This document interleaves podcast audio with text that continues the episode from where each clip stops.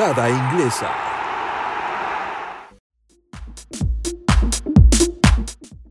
Bienvenidos a una nueva edición de Grada Inglesa. No solamente es una nueva edición, bienvenidos a una nueva temporada de Grada Inglesa. Después de mucho tiempo de, de descanso, de, reorganización, Grada Inglesa ha regresado a la par de, del inicio de esta temporada 21-22 en la Premier League. Y ha regresado con toda la información y con todo lo que se viene para este nuevo año futbolístico. Han pasado muchas cosas desde la última vez que nos encontramos con ustedes. Desde la última vez que grabamos ya se fueron tres equipos. Tenemos tres nuevos invitados en la máxima categoría del fútbol inglés. Eh, se dieron cañonazos en, la ventana de transferencias. Jack Grealish dejó al Aston Villa para llegar al Manchester City. Se dieron cambios importantes en los banquillos de la Premier League. Han pasado muchas cosas. Eh, también tenemos un nuevo campeón de Europa y es del fútbol inglés. El Chelsea contra los pronósticos le pegó al City pasó mucho y, y, aquí quizás se nos fueron algunas noticias, pero bueno, hoy es tiempo de regresar a la actividad y vamos a platicar de lo más importante que se prevé de cara a esta nueva temporada 21-22, porque se viene Liga, porque se viene FA Cup, porque se viene Carabao Cup, se vienen las competencias europeas, ya son, no solamente hay Champions, ya no solamente hay Europa League, también hay Conference League, entonces esta temporada promete y bastante. Y también después de la primera jornada, ha dado visos de lo que puede ser esta, este nuevo año en el fútbol inglés. Se viene bueno y de eso vamos a platicar hoy. Y para eso voy a saludar a quien me acompaña en este inicio de temporada, Isaac Álvarez, de regreso con grado inglesa. Sí, ya por fin de regreso el, el fútbol. Eh, después de una temporada interesante la pasada, digo, igual a lo mejor el, el campeón este, se decidió con muchas jornadas de anticipación. Pero los demás puestos, pues muchos muy, muy impredecibles, ¿no? Esperemos que la siguiente temporada sea igual. Rodrigo Cervantes, Roy, estamos de regreso en la grada inglesa y algo me dice que vienes de buenas porque a diferencia de lo que fue el arranque de la temporada pasada para el United hoy, iniciaron con una manita. ¿Qué tal amigos? Sí, buenas noches. Pues no, realmente me mantengo escéptico no implica que hayan ganado un 5-1, significa que vayan a ser campeones, y más con Solskjaer. Pero lo que sí me satisface de esta jornada es de que no hubo ningún empate. Todos los partidos estuvieron decisivos, todos estuvieron casi casi definidos y de cierta manera te deja una grata impresión de los eh, equipos que vienen de Championship. Eh, el buen Roy ya tiene un par de años que, que, le pega muy duro al United, así gane 10 goles por cero, no lo convence. Pero Roy, ¿qué representó para ti a la distancia ver nuevamente Old Trafford lleno como en los buenos tiempos? Me gustó realmente ver ese, ese partido, de realmente no, no vi el primer tiempo, pero ya cuando vi el segundo, esos 14, segu eh, 14 segundos, 14 minutos fueron impactantes porque pues ¿Cómo vas a ver tres goles de Bruno Fernández y cuatro asistencias? Yo creo que con eso realmente te, vuelve, te vuelves loco al, presenciarlo. Y que Bruno Fernández posteó en Instagram que, que esta es la primera ocasión, bueno, eh, en tono irónico decía que se esperó a marcar su primer hat-trick eh, teniendo Old Trafford lleno y también acompañado de una gran eh, demostración de fútbol de Paul Pogba, un póker de asistencias increíble lo del francés, que yo como Rodrigo con el United yo sigo siendo escéptico de Pogba, pero bueno, si así juega el resto de la temporada puede, puede competir por ser uno de los mejores jugadores de la Premier League. Y Carlos Alberto Valdés, bienvenido a la grada inglesa. Comenzó la Premier y parece que con este regreso de la gente a, a, la, a las canchas ya tenemos el, el, rompecabezas completo, ¿no? Estaba, estaba la calidad de los jugadores, teníamos buenos técnicos, buenos equipos, buen nivel, pero algo le faltaba la temporada pasada, ¿no? ¿Qué tal, Jera? ¿Cómo están, compañeros? ¿Listos para hablar de, de esta Premier League? Bien lo dices, bien lo dices. Creo que todo, todos los aderezos, todos los ingredientes de esta ensalada llamada Premier League hoy están puestos. Creo que como por lo menos en los 10, 15 años que yo tengo siguiendo la liga inglesa de manera asidua, nunca había visto tal constelación de estrellas y más aún que esta temporada ya tenemos un inicio formal en tiempo y forma. Entonces, eso creo que se notó en esta primera jornada y se notó en la calidad, en las emociones, pero también en la cantidad de goles que vimos en esta primera jornada. Sí, totalmente de acuerdo. Es, es la primera vez desde hace un par de temporadas que, que, la Premier League ahora sí empieza sin, sin amontonar calendarios, sin este pudiendo todos los equipos realizar una pretemporada completa. Bueno, está, el, está ese asterisco de que muchos de los grandes equipos, en su mayoría los del Big Six, no tuvieron equipos completos en la pretemporada porque estaban regados en Copa América, en Eurocopa, en Juegos Olímpicos.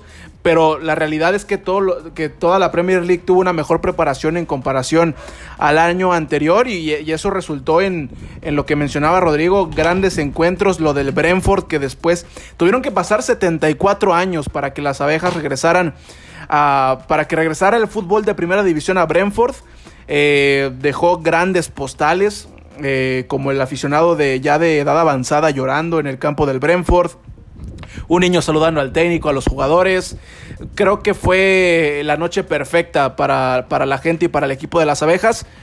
En el plano futbolístico, no sé qué tanta sorpresa es hoy ganarle al Arsenal, pero bueno, le ganaron al Arsenal.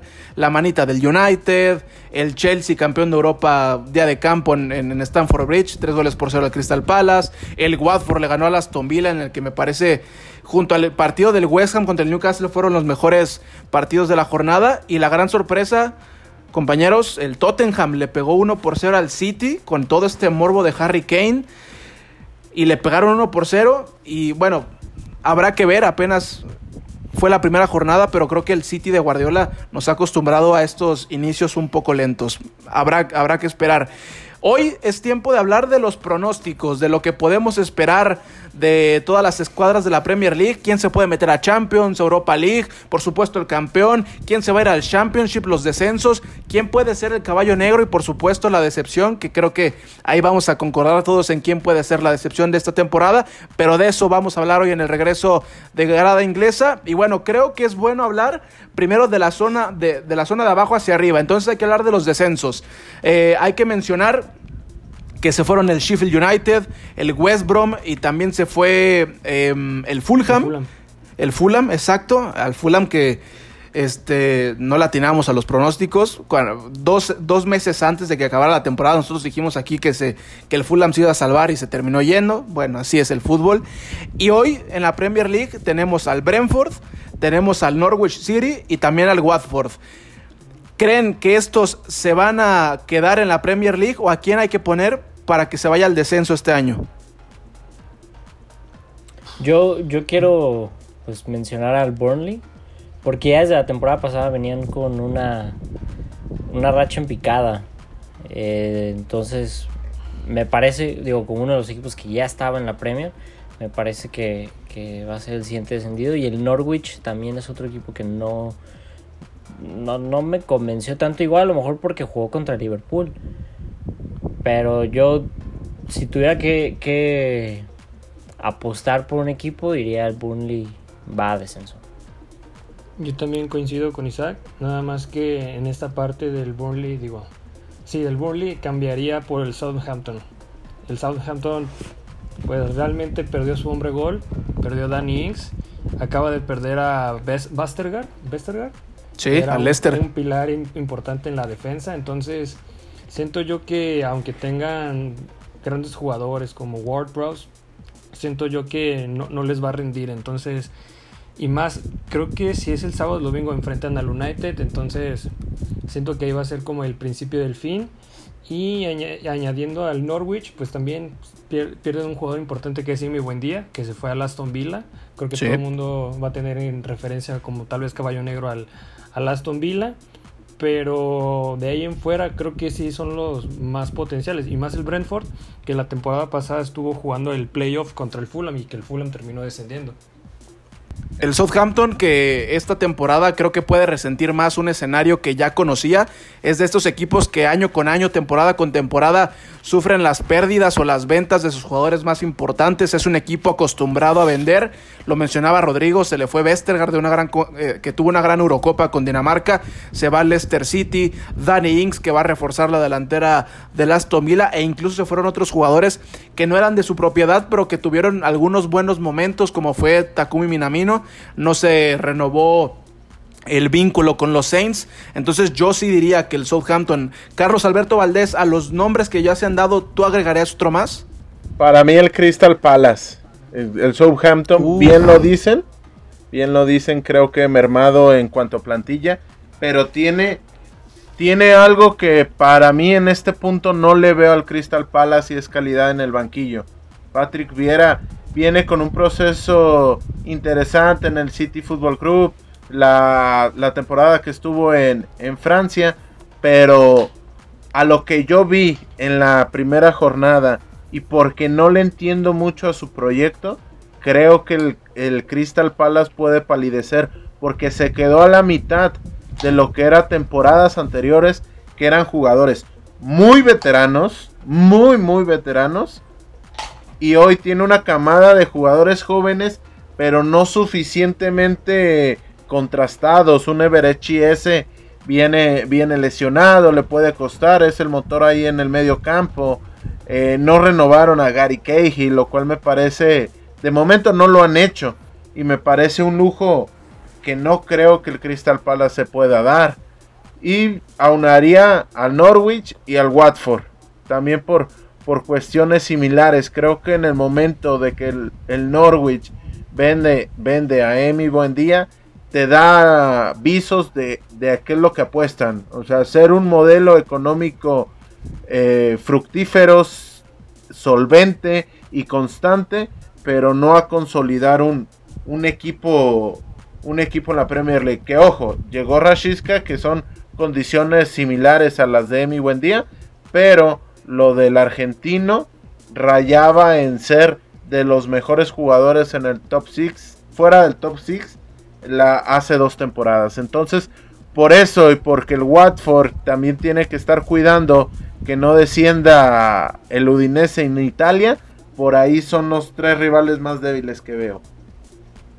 Creo que todos concordamos en que la baraja de los que van a pelear por el descenso está entre Norwich, Southampton, el Burnley, el Watford, pero yo podría ahí meter que los que también pueden sufrir, no sé si se van a ir, pero los que van a sufrir pueden ser el Brighton, que tuvo un cierre de temporada bastante triste el año pasado, y el mismo Newcastle, ¿no? Que el, el Newcastle nunca sabes qué esperar de ellos porque siguen teniendo tres o cuatro jugadores bastante interesantes, pero siempre están arrastrando la cobija. Steve Bruce salvó el trabajo, salvó la chamba este, de milagro el año anterior y hoy eh, comienza la temporada perdiendo, pero me parece que, que, muestran un mejor rostro. Habrá que ver quiénes se van, pero creo que esa es la baraja puesta. Del Burnley, creo que, que sí, es un, es, un, es un candidato fuerte a irse.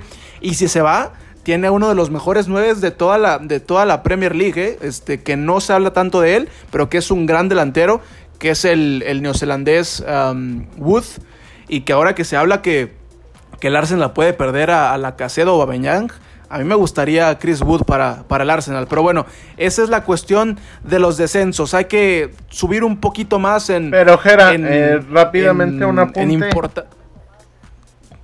Sí rápidamente un apunte del Burley. Yo, yo lo veo estructuralmente en el primer equipo débil. Sí, lo, concuerdo con ustedes. Pero la inversión que están haciendo en el fútbol base y en fuerzas básicas es de, señalar. En los torneos de Premier League 2, de, de divisiones con límite de edad, están haciendo bastante bien las cosas. Entonces, bajo esa premisa, yo le doy más el beneficio de la duda al Burley que al que yo mencionaba al, Crystal Palace, pero nada más lo dejo ahí como apunte. Buen apunte, buen apunte del Burnley. Ahora hay que subir en, importancia en, la tabla, en la tabla de la competencia, en la tabla general. Y hay que hablar de los que pueden ser los caballos negros de esta temporada. Eh, yo tengo ahí un par de opciones, pero primero quiero escucharlos ustedes, porque yo tengo un caballo negro que yo lo pongo como tal, porque creo que le puede pelear el título a los dos pesos pesados, que para mí son el City y el Chelsea, y otro caballo negro que puede pelear por puestos europeos. Pero Isaac Álvarez, ¿quién para ti puede ser el caballo negro? Bueno, para caballo negro yo voy totalmente por el Leeds. Porque, bueno, como ya habíamos mencionado anteriormente fuera de, de micrófonos, para mí el caballo negro es el equipo que le quita puntos a los grandes. Por esta misma razón, yo creo que Leeds es el equipo que sería interesante para quitarle puntos a, los grandes, equipo, un equipo de media tabla que ha venido haciendo bien las cosas. Digo, sabemos cómo, cómo el loco Bielsa maneja sus, a sus equipos y se ve que ha logrado tener una buena conexión conexión perdón, con, este, con esta plantilla de Leeds y sobre todo también con la directiva de Leeds. Me gusta este Leeds, se me hace muy interesante y, por eso yo los veo como, como caballo negro. Y también ahí me gustaría meter el apunte de Everton, que a lo mejor nos puede sorprender como la temporada pasada. Esperemos que no se, que no se caiga como la temporada pasada porque era un equipo que estaba jugando muy buen fútbol. Entonces, yo pongo esos dos equipos. Rodrigo Cervantes, ¿quién tú apuntas para que sea un caballo negro o una sorpresa o un equipo incómodo de cara a esta nueva temporada? Pues primeramente pondría yo al Aston Villa. Realmente, pese al, a la partida de Jack Grealish al City, siento yo que encontraron jugadores muy buenos. Más que nada de, del ataque está el jamaiquino este Bailey, Amy Buendía, Danny Ings. Sí, gran- realmente han hecho gran- grandes inversiones y ni siquiera era con el dinero que recibieron de Grealish. Entonces, siento yo que pueden tener ahí gran profundidad. Se quedó más o menos ahí, que será? Como en un lugar 10 o 9 por ahí, el, el Aston Villa. No tengo certeza realmente, pero siento yo que con estas este, nuevas este, adquisiciones pueden incluso llegar a pelear tal vez a la, a la Conference League o pueden estar peleando también este ahí junto con el Leicester City algún cupo para Europa League. Carlitos, ¿metes a otro equipo o te quedas con, con Everton, con Aston Villa, con Leeds?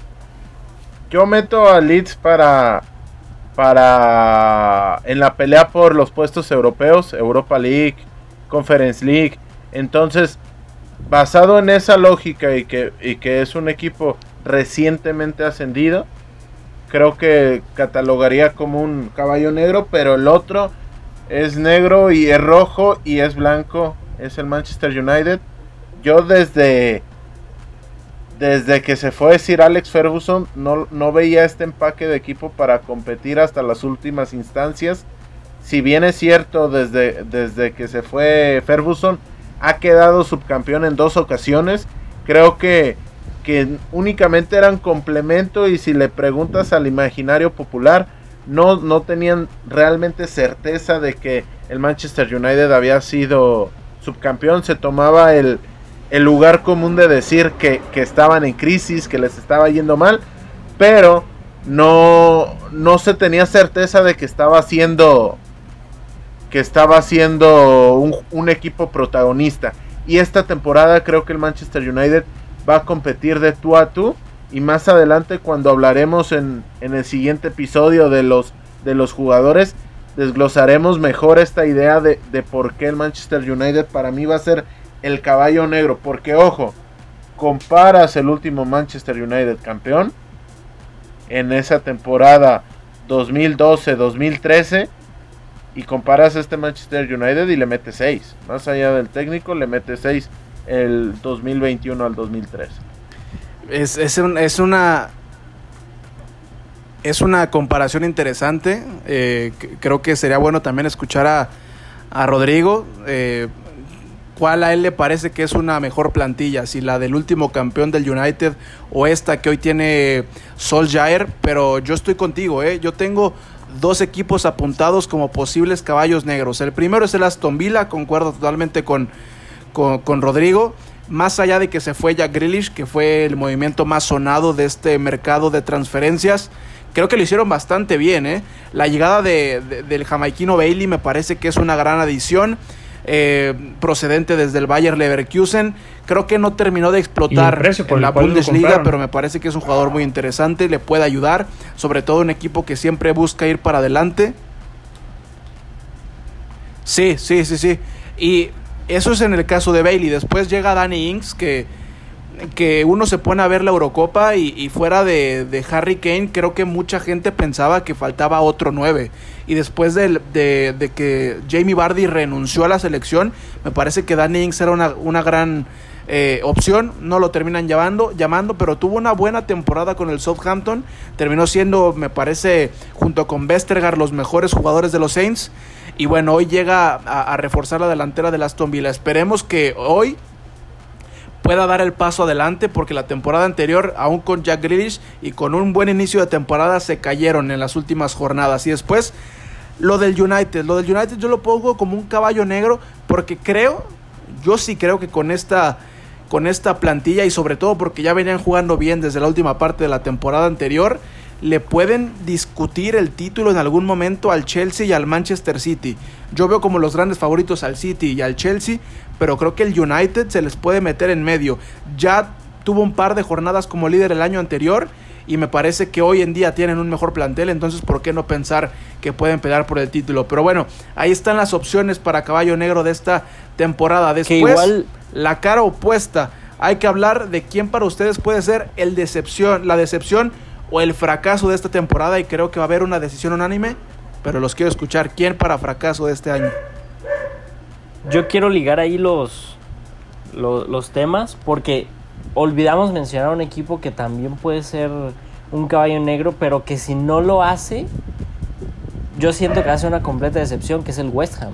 Pero el West Ham nos maravilló y nos sorprendió con un excelente fútbol, entonces ya tenemos la vara muy alta para el West Ham, tienen un muy buen equipo de, a, espera de ver el futuro de, de Jesse Lingard tienen un muy buen equipo aún sin él. Y, creo que si no se convierte en una especie de caballo negro o, repiten la temporada que tuvieron la, campaña pasada, va a ser una decepción. Y también otro equipo que tiene, viene muy fuerte a ser candidato, pese a que se, se está a punto de confirmar el fichaje de Martín Odegaard, a menos Fabrizio Romano ya lo, ya lo confirmó. Eh, Arsenal. Eh, Arsenal me parece que sí tiene todo para ser un, completo fracaso nuevamente.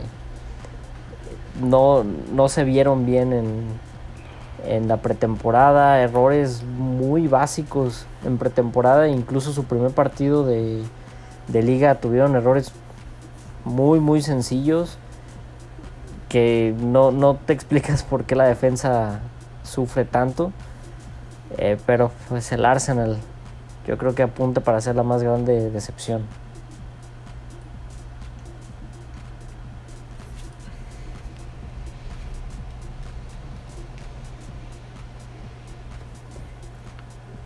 Puede ser. Yo también estaba pensando en el Arsenal, pero creo que me iría por el otro lado de, de Londres y apuntaría hacia el Tottenham.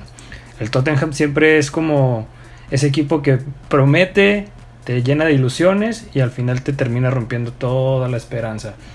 Ahorita digo, realmente nada más han fichado a Brian Hill, que fue en ese intercambio con, con el Sevilla por este Eric Lamela. Acaban de firmar a Cristian Romero.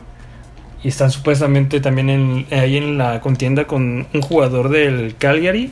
Si no mal recuerdo es un japonés. Pero de todas formas, mm, a mí el Tottenham va a ser un papelón en Conference League.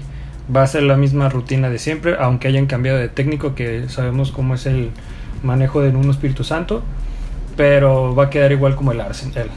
Realmente para mí entre esos dos equipos siempre van a tener como el, la etiqueta de que pudieron hacer, pudieran hacer algo más, pero van a quedar muy limitados.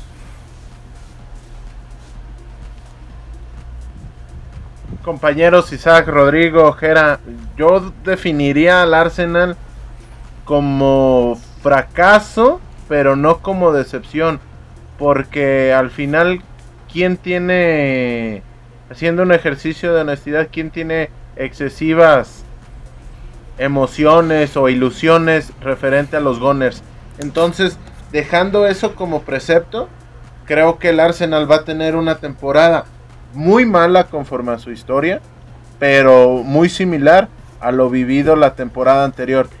Inclusive yo me atrevería a decir, porque esa película ya la vi del equipo que parece hiper mega reforzado, pero en el dibujo táctico no sabes dónde meter, dónde meter a todos los jugadores. Yo catalogaría como mi favorito a hacer la decepción el Aston Villa, que, que en la previa lo tenemos como ese equipo que va a ser muy caro estar entre los 10 primeros, va a ser ese equipo que va a poner muy caro el acceso a los 10 primeros junto con el Everton, junto con el Leeds, junto con el West Ham, etcétera, etcétera, junto con el mismo Wolverhampton. Creo que, ese es el rol y esa es su, su responsabilidad en, esta Premier League.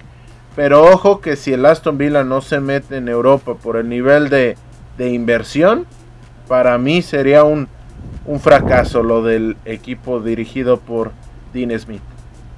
Sí, también tiene, tiene bastante sentido que queramos. Mira, creo que. Sí, sigue, Gera, sigue. Sí, no, yo simplemente iba a decir que, que, la que está cantada es la del Arsenal. Creo que va a ser una temporada muy complicada para los Gunners. Si ya de por sí los últimos dos años han sido muy tristes, este año creo que, que, que Arsenal puede quedar hasta debajo de los 10 primeros, ¿eh? Y, lo digo sin exagerar, o sea, este, a este plantel no le alcanza ni siquiera para, para entrar en Conference League. Y yo sigo diciendo y lo creo firmemente que esto no es, esto no es un problema de, de Mikel Arteta. No sé si sea el tipo indicado para, para dirigir al Arsenal, pero hoy en día creo que no pasa por Arteta, creo que pasa por, por una mala planeación desde la directiva, por un proyecto deportivo ya este, que no funciona para un equipo como el Arsenal y para una liga como la Premier League, porque seguimos apostando por porque porque el Arsenal pueda pelear por puestos de Champions o en algún en algún momento por el título. Eh, ponderando a, jóvenes promesas y la realidad es que hoy no te alcanza con eso para competir en la Premier League. Entonces creo que el Arsenal va, va, va a tener una, una temporada muy complicada, muy triste y por el otro lado, mencionabas lo del West Ham, que es interesante. Yo no lo pondría como una decepción si, si, no, si no se vuelve a meter a Europa este año, porque la realidad es que este plantel creo que hizo más de lo que puede dar el, año anterior. Y además este año hay que tomar en cuenta que, que, va a competir en casa y también va a competir en Europa. Entonces, en algún, en algún momento y en alguna competencia tendrá que, que, bajar la, velocidad y sobre todo también porque no ha hecho contrataciones. Le quedan dos semanas para buscar con quién apuntalar el equipo, pero creo que lo del West Ham mm, será complicado que repita un año como el anterior y yo personalmente no lo pondría como un caballo negro, como un fracaso, perdón.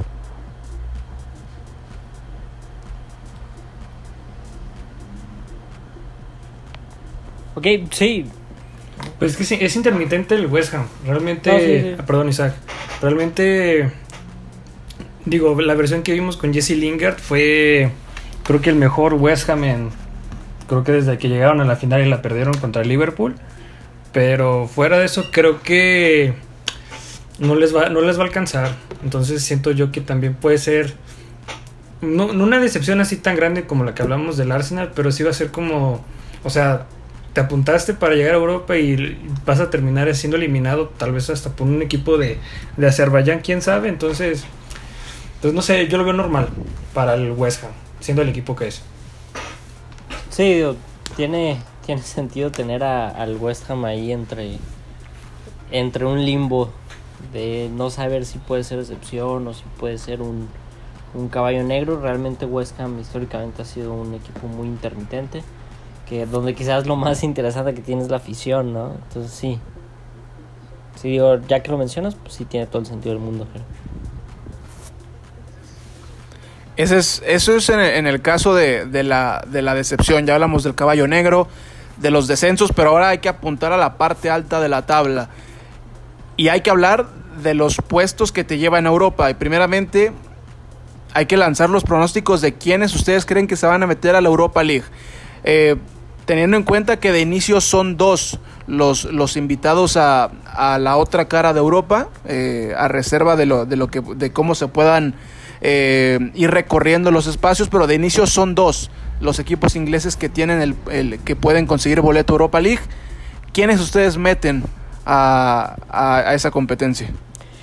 Híjole, yo voy a meter a Leicester porque parece que hay una historia de amor muy profunda entre Leicester y, Europa League. Cuando parece que Leicester va a entrar a Champions, se esfuerza por entrar a Europa League. Entonces, siento que este año se va a repetir la misma historia.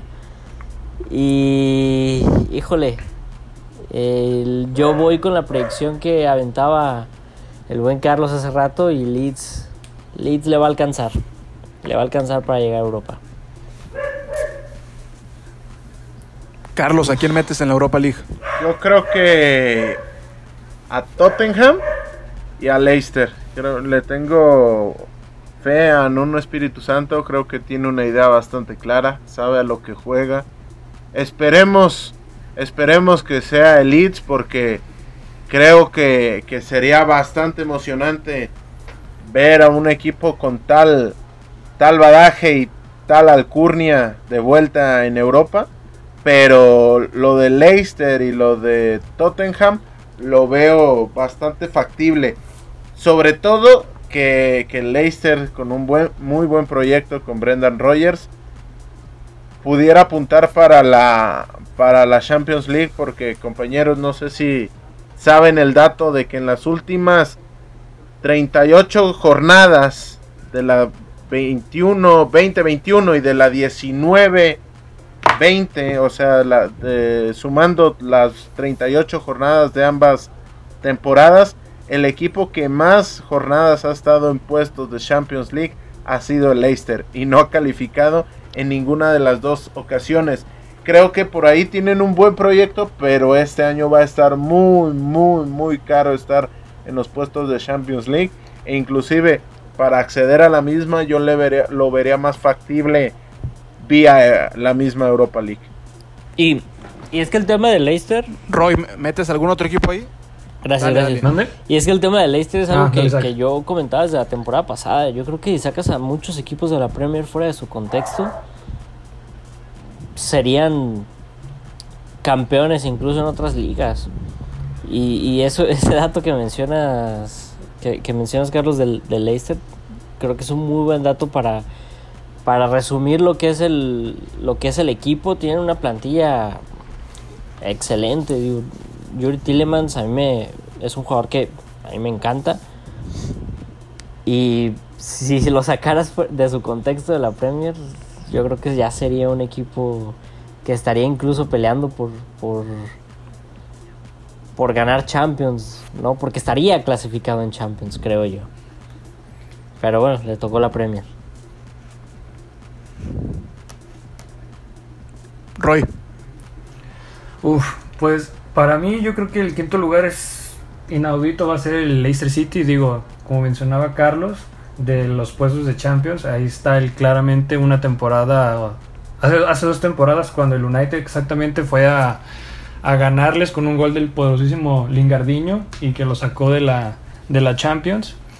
Entonces siento yo que sí es como una especie de amor, como mencionaba Isaac, hacia a la Europa League y más ahorita teniendo un cuadro muy bueno, sobre todo en la defensa que tiene, puede apuntalar que sea una defensa no de élite, pero sí de llamar atención con, con los que han tenido últimamente las temporadas. Y referente hacia el último puesto, yo creo que está peleado entre el, entre el Tottenham y no sé, iba a decir un, un con, con el Liverpool, pero no el Liverpool, yo creo que va a quedar como en cuarto lugar. Pero entonces yo creo que sí me, sí me iría entre tal vez el, hasta, el Aston Villa y el Tottenham peleando por ese último Copa Europa. Yo tengo dos claros candidatos para Europa League. El primero es el Leicester City. A mí me gustaría meter a los Foxes a la Champions League, pero si los dos años anteriores eh, se quedaron a una jornada de entrar a Champions y mira que el, el- el Chelsea no estaba tan potente, mucho menos el United, hoy con, con cuatro equipos tan fuertes arriba, me parece que no tiene chance para meterse a la Champions. Es triste porque ha hecho dos grandes temporadas, pero la misma cuestión del plantel, que no se equipara a, los planteles del Big Six, lo termina, lo termina pagando caro en la, en la última parte de las temporadas y eso es lo que ha hecho que se quede fuera de la competición más grande eh, de, clubes en Europa. Y, después tengo al, al, Tottenham, que, que, más allá de que, se, de que se vaya o se quede Harry Kane, creo que la llegada de Nuno Espíritu Santo les va a ayudar para, para, restablecer el proyecto. Me parece que de lo, de lo que había disponible en el mercado en cuanto a la dirección técnica, eligieron al mejor. Habrá que esperar, insisto, si se quedan con el con el 9 inglés o no. Y en caso de que se vaya, quién puede llegar. Pero por lo menos en la primera jornada jugando sin Kane y contra el City se vieron bastante bien. Entonces yo pongo a esos dos como candidatos y tengo a uno que ninguno de ustedes mencionó y que no le va a hacer gracia a Alfonso Salmón. Pero yo creo que el Everton por ahí puede levantar la mano para, para pelear los puestos de Europa League. Y me encantaría que se metiera en la pelea porque eso le daría una mayor variedad a, la Premier League. West Ham a lo mejor, pero West Ham tiene que mantener el nivel que tuvo el año pasado. Si no, no creo que le alcance. Eso es en Europa League. Y después hay que subir a los primeros cuatro puestos que te dan el boleto a la competencia más grande de, de clubes, no solamente en Europa, sino en el fútbol internacional, que es la UEFA Champions League. Y me parece que ahí todos tenemos claro quiénes pueden entrar, pero los quiero escuchar. ¿A quiénes ponen en Champions? Sí, está muy, muy predecible que ya hay cuatro equipos que se están empezando a destacar sobre, sobre todos, que fueron precisamente los cuatro equipos que, terminaron en, el top 4 la temporada pasada, el Chelsea, Liverpool, Manchester United y Manchester City. Eh, creo que las plantillas de cada uno de estos equipos son superiores a, las de los demás. Eh, si tuviéramos que elegir eh, posiciones. Digo, yo por el bien de ver un campeón diferente, eh, me voy por el Chelsea o el Manchester United como, como campeones, pero sinceramente eh, creo que Liverpool y Chelsea son los equipos que tienen más que tienen más este plantel y, mejor director técnico como para poder llegar el llegar entre el primero y el, y el segundo. No digo que Manchester City no tenga un, buen director técnico, me parece que, que, Pep Guardiola es el mejor del, mundo.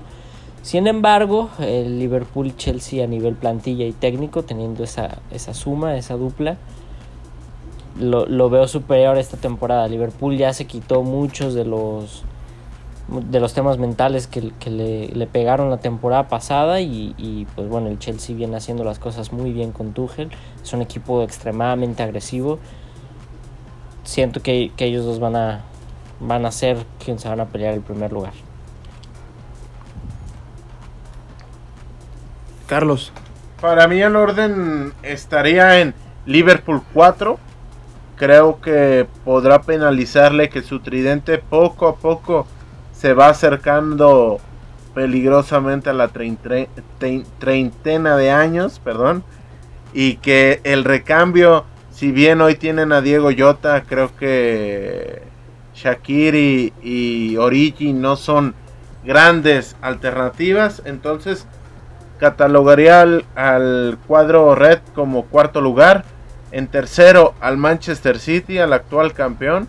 Lo, lo, lo meto ahí porque en el segundo pongo al Manchester United y en el primero al Chelsea. Y este comentario me quito completamente la camisa, pero si al Liverpool lo bajo, lo penalizo por la falta de variantes ofensivas, un Chelsea con Werner, con Ziyech, con Pulisic, con Mount, con Callum Hudson-Odoi, hoy con Romelu Lukaku. En medio campo por ahí me, falta, me faltaría un cuarto contención, pero creo que lo pueden hacer bastante bien.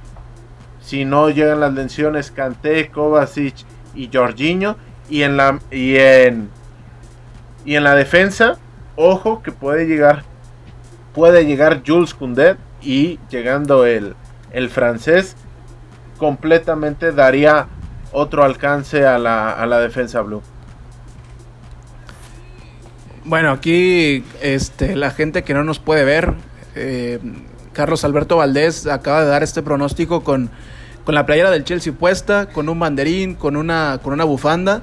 Este, ya nos adelantamos. Bueno, él, ya dijo que el Chelsea va a ser campeón. Entonces, y también como creo que todos vamos a decir a los mismos equipos calificados a Champions, yo le pregunto a, a Rodrigo Cervantes Roy, ¿quién para campeón de la 21-22 en Inglaterra? Pues yo creo que ya todos quedamos claros que va a ser el Chelsea, ¿no? Pero yo también en ese orden yo pondría también a Liverpool como en cuarto lugar.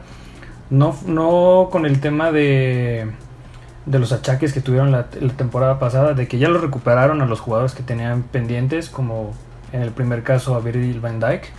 Pero siento yo que a pesar de que hayan contratado a Canuté, este, este equipo va a estar sacando mucho jugador joven.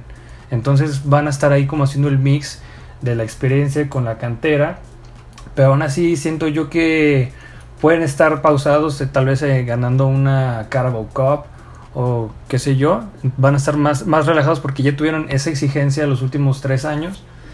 Este, yo pondría el United como tercero. Siento yo que el Chelsea, digo el Chelsea, el, el City sería el subcampeón y claramente el Chelsea con todo lo que ha contratado y como mencionaba Carlos, si meten a Jules Koundé en la defensa, teniendo ese trabuco en defensa, medio campo y en ataque, siento yo que es un equipo mucho de cuidado. Sí, sí, eh, por si no les metían goles, ahora súmale un defensa. Sí. Me entiendo a, a, Mendy, ¿no? Completamente, completamente. Y Gera te hizo falta con Blue is the Color de fondo sonando, entonces, con toda...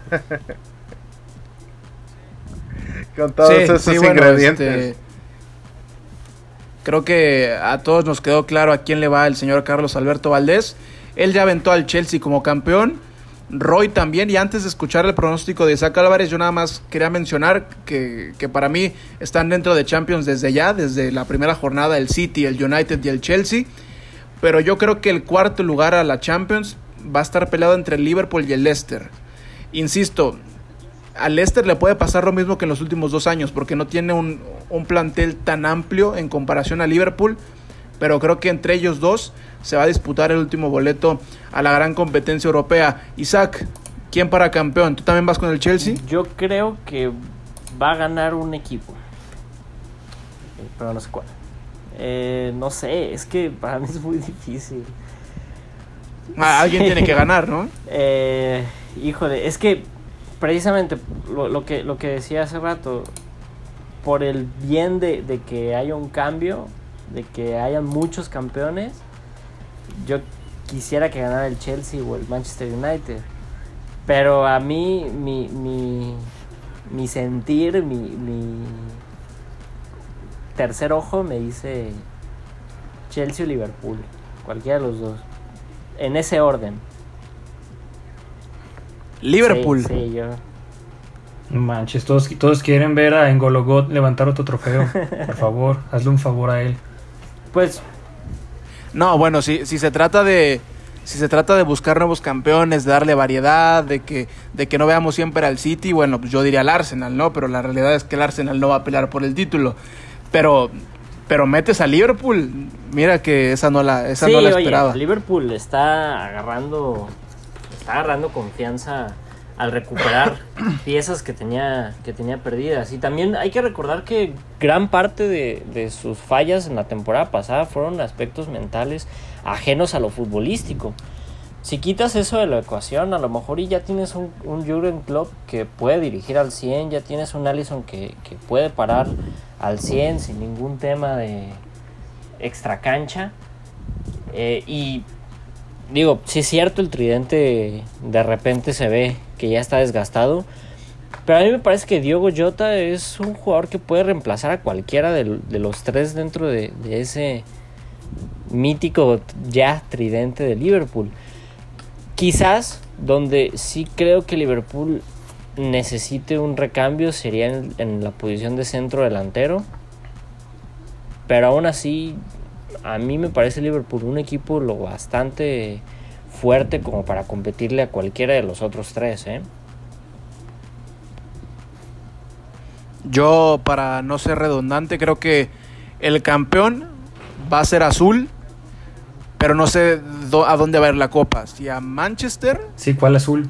O a Londres, pero, pero me queda claro que el campeón, para mí, está entre el City y el Chelsea, a reserva de, de, que si el United dé ese paso adelante que todos esperamos ver, con, con, esta, con esta nueva plantilla reforzada también en todas las líneas, pero, pero bueno, si el United no lo hace, para mí el título de la 21-22 va a estar entre el City o el Chelsea. Y de eso vamos a platicar a lo largo de esta temporada, muchachos, porque apenas va iniciando y va a ser una larga, larga temporada. Rodrigo Cervantes, vámonos y nos escuchamos aquí en la siguiente edición.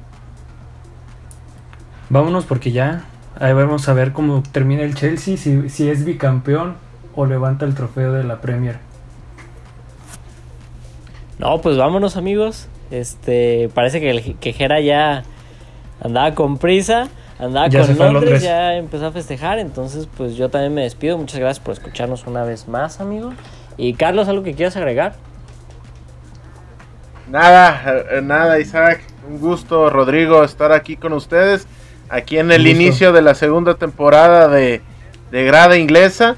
Y al final, que se maten los equipos que nosotros disfrutamos y vamos a disfrutar de una gran Premier League.